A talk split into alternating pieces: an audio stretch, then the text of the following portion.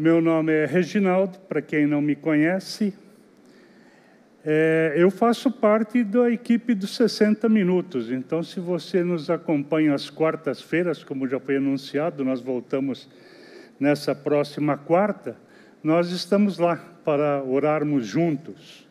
Se você nunca nos acompanhou, por favor, no nosso YouTube da Borda ou no Facebook, nós estaremos lá para, para orarmos juntos. É... Opa. E hoje eu tenho um convite para você.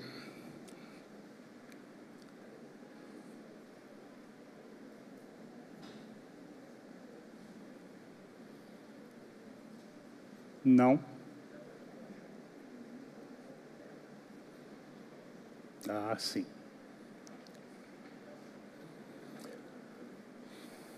uma nova história para a sua vida.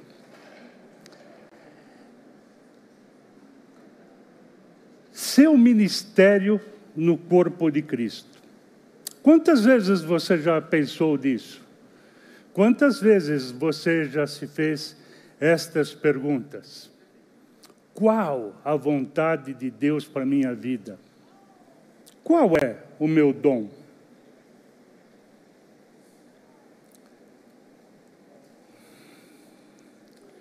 Qual é o meu dom? Deus ele está mudando o coração do seu povo. Os crentes estão buscando o seu lugar para servir a Ele na obra que é dele, dentro e através da igreja local. A Igreja de Cristo está mobilizada no mundo todo, cruzando barreiras denominacionais. E um dos exemplos disso, dessa barreira transcultural, dessas barreiras, é o Perspectivas, que reúne pessoas de, das mais diversas denominações para fazer a obra de Deus, a obra que é dele. Hoje o tratamento dos dons do Espírito, ele começa a ser visto e tratado de uma maneira singular, onde o tratamento ele é personalizado, construído através da crença com diversas paixões, dons e estilo pessoal. Porque isto é você. Você tem um dom, você tem um estilo, e você tem uma paixão. Onde você, dentro, onde se você agir dentro da área de, de paixão, servirá com maior entusiasmo. Do que você gosta? Se você for para a obra de Deus, dentro da área que você gosta, você vai servir muito melhor. Ao usar seus dons, você servirá com maior competência. E ao trabalhar de forma coerente com seu estilo pessoal, você vai servir com maior liberdade. Deus tem um propósito para a sua vida. Dons espirituais, modismo ou tendência? Quais são os meus dons? Deus tem um propósito para a sua vida? Você pode dizer amém a isso? Você não foi chamado ou chamada à toa? Plantas, você resolve decorar a sua casa, o seu apartamento, e você vai numa loja comprar uma planta, mas você não sabe exatamente o que, que você quer. Você entra e aquele mundaréu de flores e plantas e tudo que tem, e você chega para o vendedor e fala assim: Olha, eu quero colocar uma planta na minha casa. E ele te diz: Bom, essa daqui precisa ter sol direto, ela não pode estar na sombra. Já esta daqui, ela não pode ficar no sol, ela tem que ficar num lugar afastado do sol, num lugar fresco. E esta outra aqui, ela pode ser colocada dentro da sua sala, mais próximo da janela. Você já está conseguindo se ver aí? Você precisa de sol direto? Você precisa mais de sombra ou você pode ficar perto da janela? Onde que você está? Alguns, muitos anos atrás, eu conheci um pessoal na praia, claro, que amantes do surf, amavam estar no surf. Todos crentes em Cristo, mas amavam estar na praia. Se reuniram e formaram uma igreja, uma igreja local, uma comunidade local, na praia, com todo aquele pessoal que frequentava o surf ali, é, mais especificamente essa igreja é aqui no litoral, em São Vicente. E o púlpito deles era muito legal, era uma prancha de surf. Esse pessoal, eles precisam de sol direto. Eles não podem estar na sombra. Eles não podem estar num lugar mais fresco. Não, eles têm que ter sol direto. Já outros não são assim. Nós, eu pelo menos não sou assim, apesar de é, eu prefiro mais a sombra do que o sol. Eu prefiro sou mais do ar condicionado do que do sol. O objetivo dessa conversa nossa aqui hoje é ajudá-lo a identificar a pessoa singular que Deus plantou em você Você. Dentro da igreja, nós temos pessoas assim. Arbustos colocados ou plantados no lugar errado, ou ainda em estado de germinação. Deus tem um propósito desde o dia em que te criou, antes de você nascer, muito antes. Deus já tinha um propósito na sua vida. Fomos feitos a dar maior atenção a algumas coisas do que as outras. Ninguém consegue eh, gostar de tudo em todo o tempo. Ele nos deu algumas paixões. Dele recebemos dons para exercer tarefas ministeriais com competência. Também temos um estilo pessoal que revela como nos relacionamos com o mundo à nossa volta. Você é único. Você tem um estilo seu. Podem ter pessoas parecidas com você, mas o teu estilo é único.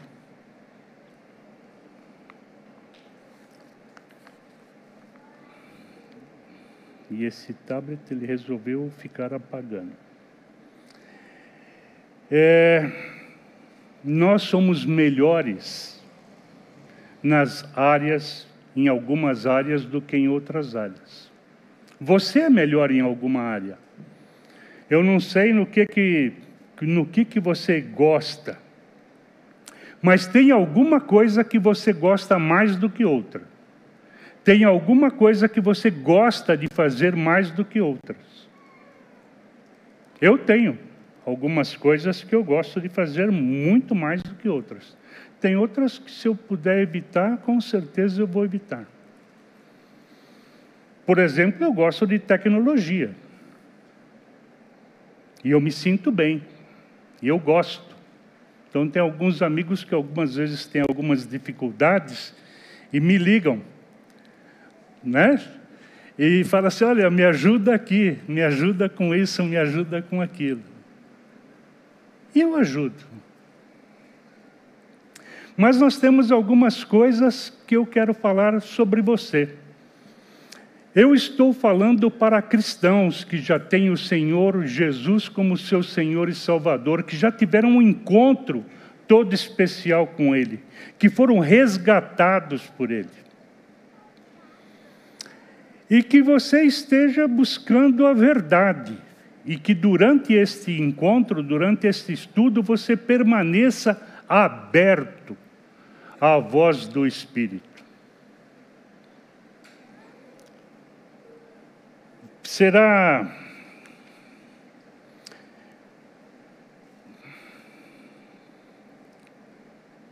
Eu esqueci de tirar o. Supondo também que você assume um compromisso e saiba que Deus tem um propósito na sua vida. Tem uma ilustração que eu gosto bastante, que é Pedro. Pedro com todos os seus seu estilo. Aquele estilo mais rude, aquele estilo mais agressivo, aquele estilo algumas coisas assim mais impetuosas. Mas Pedro ele era um simples pescador. Só que quando Cristo olhou para ele, viu ali naquele homem um pescador de homens, um pescador de almas.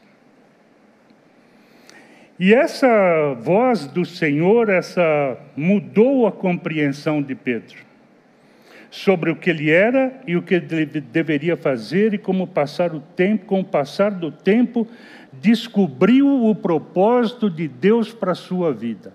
Demorou um pouco, mas ele descobriu.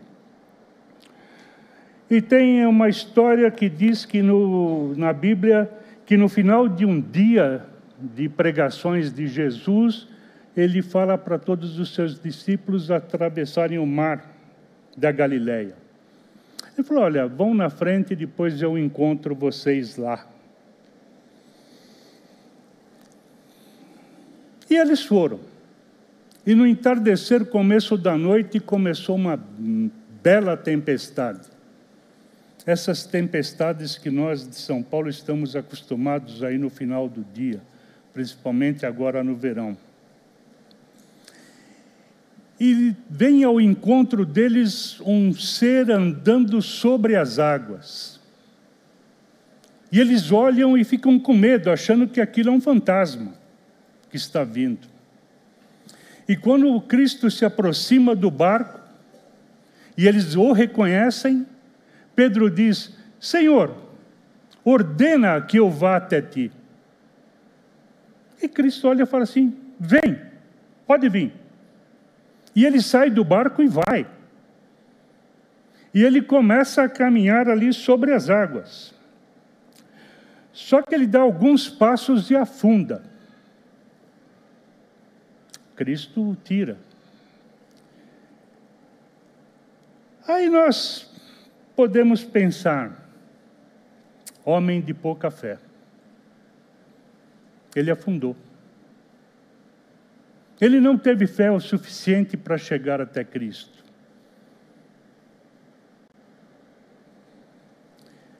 Eu diria que não, que ele foi sim corajoso.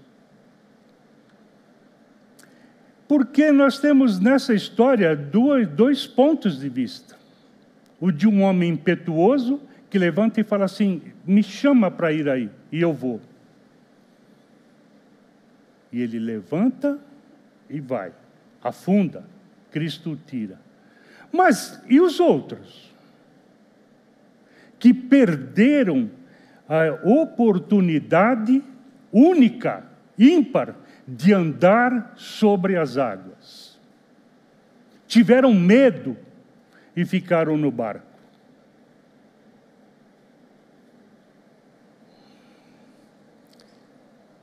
Sua atenção está voltada para Cristo? A sua atenção? Atenção. Como é que está o seu foco? Você, você escuta Cristo dizer venha? Ou não? Como é que está essa relação? Pedro ouviu. E era um chamado único, era um chamado para ele. E aí Cristo agora está te dizendo, o Espírito Santo de Deus dizendo: venha, eu tenho um propósito na sua vida. Eu tenho algo muito especial para você.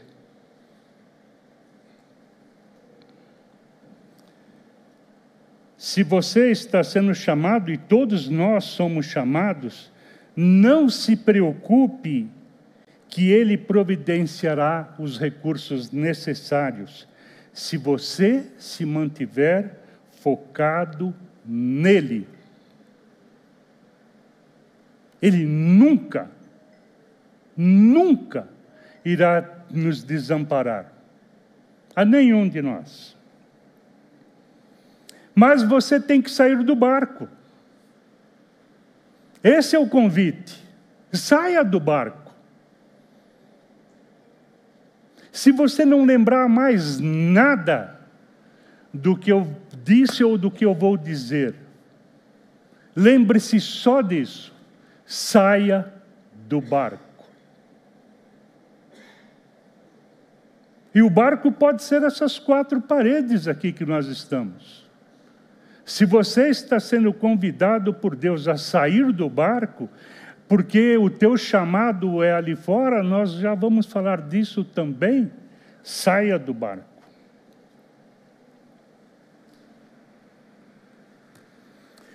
Quais são os desejos do seu coração? Com o que você se importa? Pelo que você tem paixão.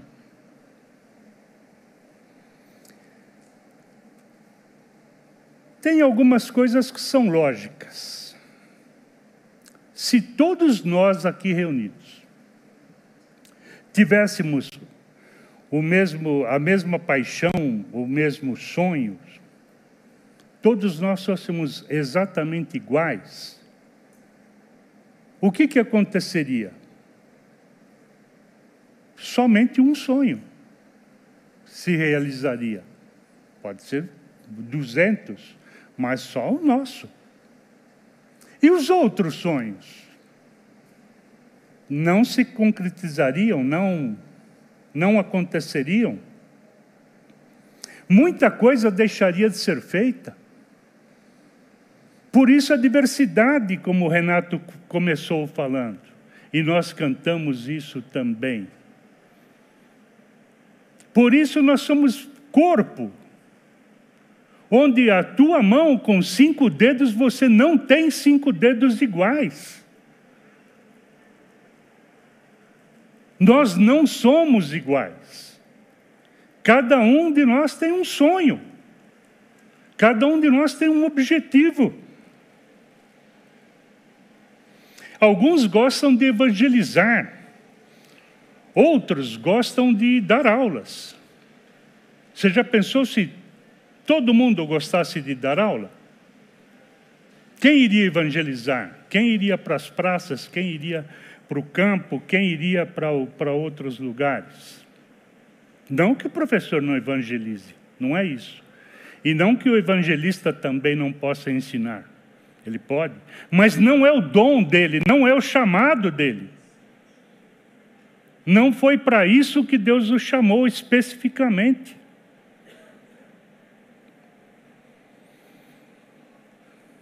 Paulo, o apóstolo Paulo, ele sabia e ele tinha o desejo no seu coração de pregar para os gentios. Esse era o projeto de Paulo e também era o projeto de Deus. Qual o projeto de Deus para a sua vida? Qual é o seu projeto ministerial?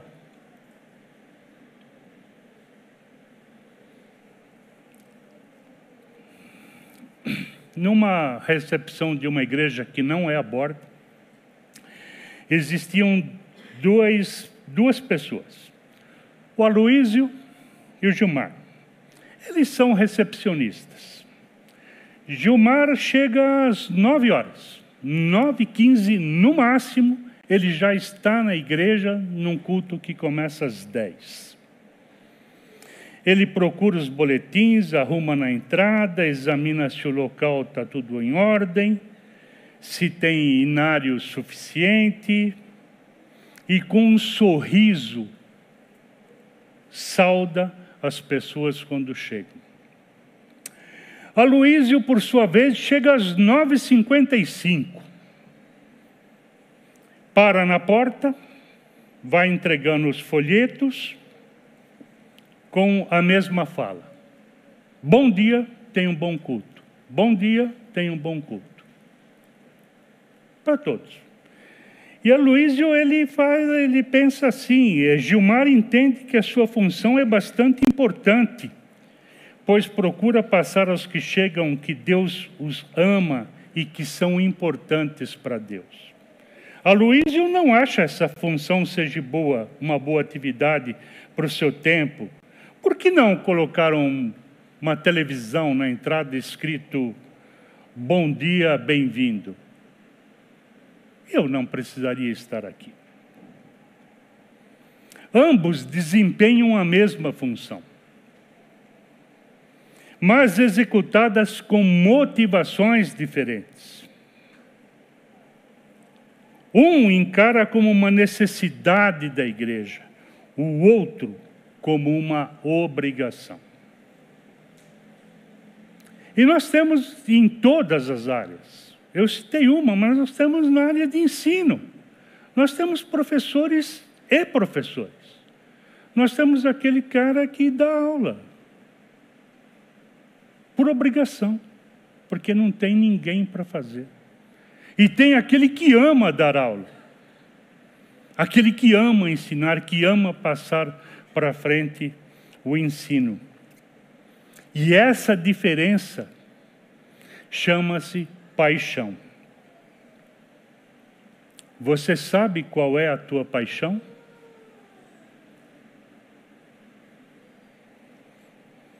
Você pode ter paixão por pessoas, por causas, por papéis ou por funções. Como eu disse, nós não somos iguais. Sua paixão é trabalhar com criança? Ministério infantil. Não adianta você ter paixão por crianças e tentar ajudar na terceira idade. Você vai ajudar, mas não é aquilo que te motiva. Não é aquilo que te move, não é aquilo que você tem paixão. Ao contrário, se você estiver com as crianças, você vai estar pleno realizado. Se a sua paixão é trabalhar com os perdidos, pregação do Evangelho.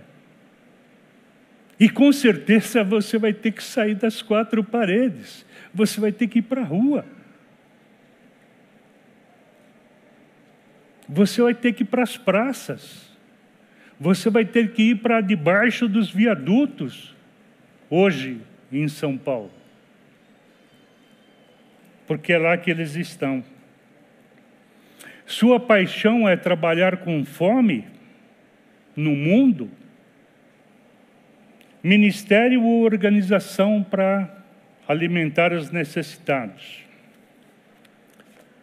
Mas não é porque na sua igreja não tem este ou aquele ministério que você deva, deve impedir a identificação do seu ministério.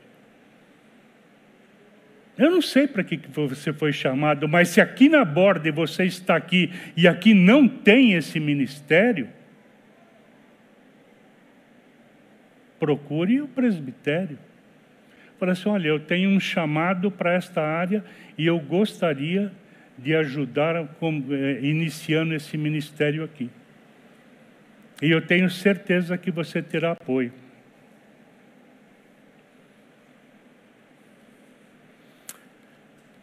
Dons espirituais. Modismo ou tendência? Modismo é algo que aparece e logo desaparece, cores de roupas, cor de cabelo. Isso passa. Tendência, algo duradouro. Exemplo, computadores, telefone celular. E eu coloquei de propósito ali um startup.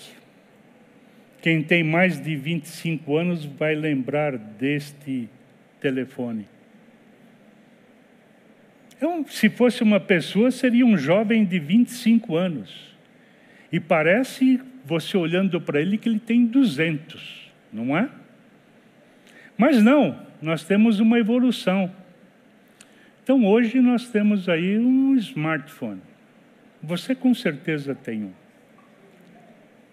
Daqui cinco anos vai ser igual? Provavelmente não. Telefone ele começou grande, diminuiu, agora está aumentando de novo. Internet, os que têm mais de 25 anos irão se lembrar da, da conexão de escada, aquela que você usava o telefone da sua casa para fazer a ligação, com uma mega velocidade, que se você precisasse baixar uma música, ficava a noite inteira o telefone ligado. Hoje, segundos. hora que chegar o 5G, então, fração de segundos. Isso é evolução, isso é tendência. Dons espirituais, eles são modismo ou tendência? Eles são muito mais do que isso. E o impacto é muito maior e não é algo novo. Tanto não é novo que está na Bíblia. Então nós temos aí pelo menos dois mil anos. Mas o que nós temos hoje é um retorno às origens, conforme Atos capítulo 2. Estamos aí no meio de uma segunda reforma. De volta à igreja primitiva, quer na utilização dos dons ou nos, no tipo de encontro. Hoje nós temos aí os pequenos grupos se você olhar lá em Atos, você vai ter esses encontros de pequenos grupos, a igreja primitiva, porque é onde você consegue estar junto. Nós temos o encontro dominical, mas nós não conseguimos compartilhar tudo com todos. Mas num PG você consegue, porque você vai ter afinidade, você vai ter atenção, você vai ter outras coisas. Os dons são dados por Deus para que nós o utilizemos. Se Deus te deu o dom de encorajamento, encoraje. Se Ele te deu o dom de ensino, ensine. Se Ele te deu o dom de auxílio, auxilie. Parece óbvio. Mas será que é tão óbvio assim? Porque tem alguns dons, esses dois, primeiro e o terceiro principalmente, que eles não têm holofote. O encorajamento, você vai estar do lado de alguém, você e ele, você e ela. E você vai estar tratando uma pessoa por vez. O auxílio, a mesma coisa. Você vai estar auxiliando alguém, caminhando com alguém. O ensino, você tem um grupo. Mas vocês terão benefício, os benefícios pessoais dados por Deus, pois Deus não chama os capacitados, ele, ele capacita os escolhidos. Você já ouviu isso centenas de vezes, mas é uma verdade. E a tua igreja local, ela terá benefícios, porque se todos trabalharmos e cada um fizer um pouco, não será necessário que poucos façam muito. Também parece óbvio. Mas não é o que, infelizmente, não é o que acontece nas igrejas locais. Nós temos poucos fazendo muito e muitos não fazendo quase nada.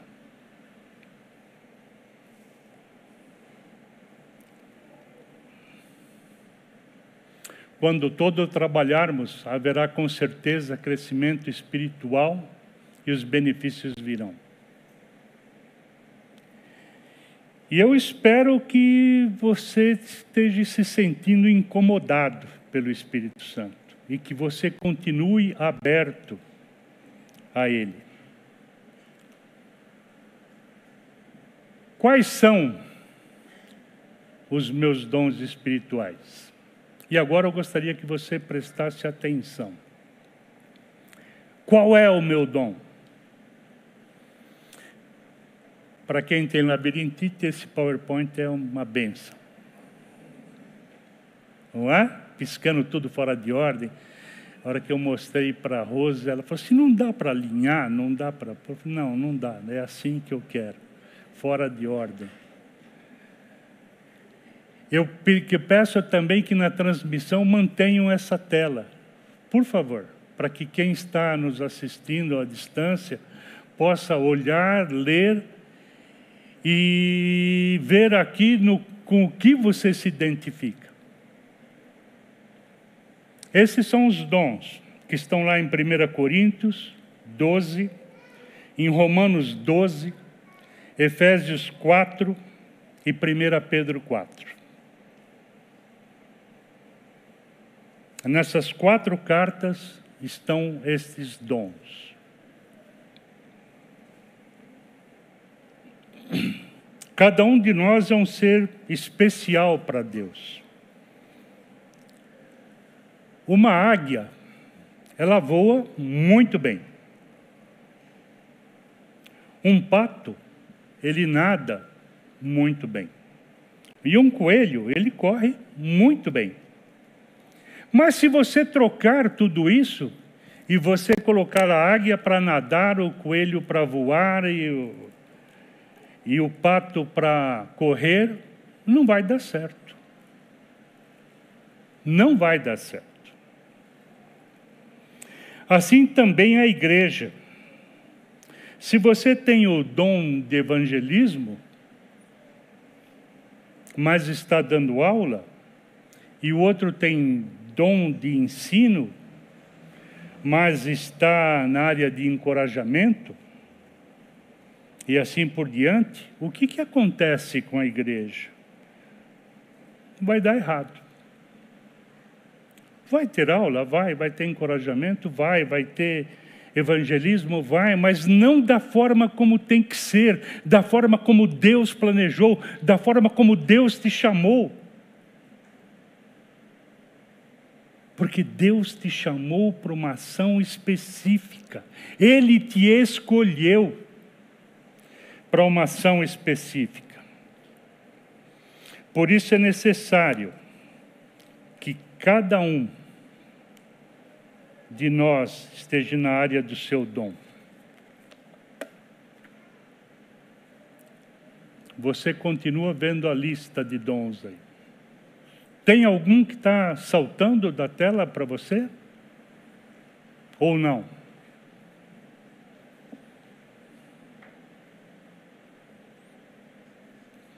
Qual deles você se identifica? Palavra de sabedoria, fé, discernimento de espírito, ânimo, mobilização, serviço, ensino, profecia, liderança, interpretação de línguas, variedade de línguas, operação de milagres, apostolado, Apostolado não é isso que nós temos por aí hoje, não, tá? Apostolado bíblico é seriam os nossos missionários hoje, seriam os plantadores de igreja, aqueles que saem dos seus lugares para plantar uma igreja em outro lugar. Seriam os nossos missionários hoje.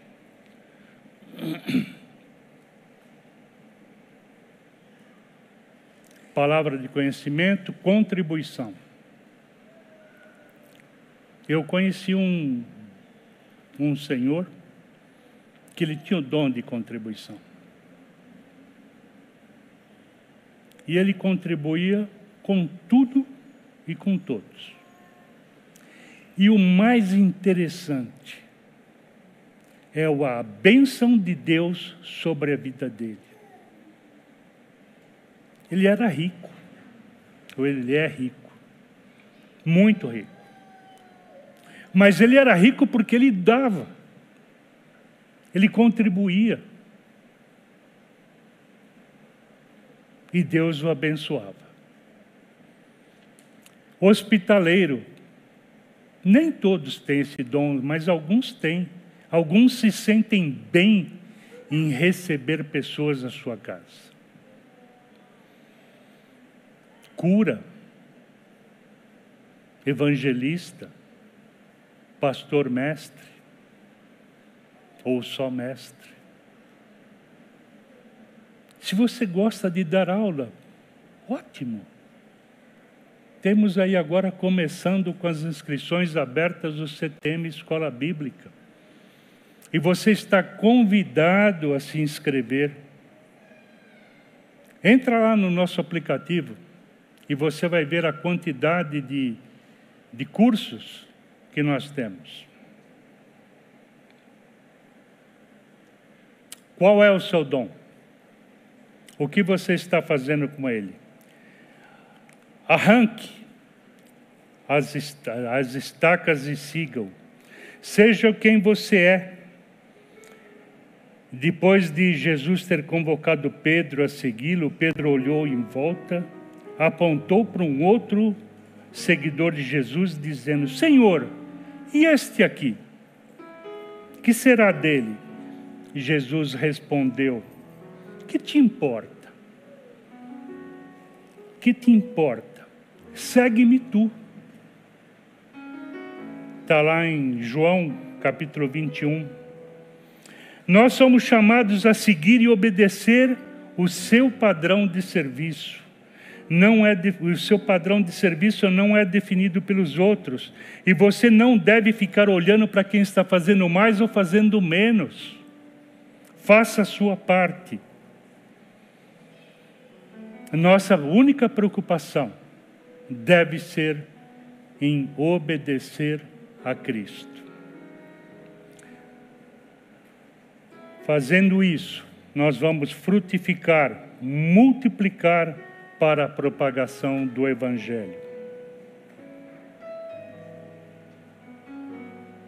O que você está ou vai fazer com esse dom que com certeza você tem? Não o enterre.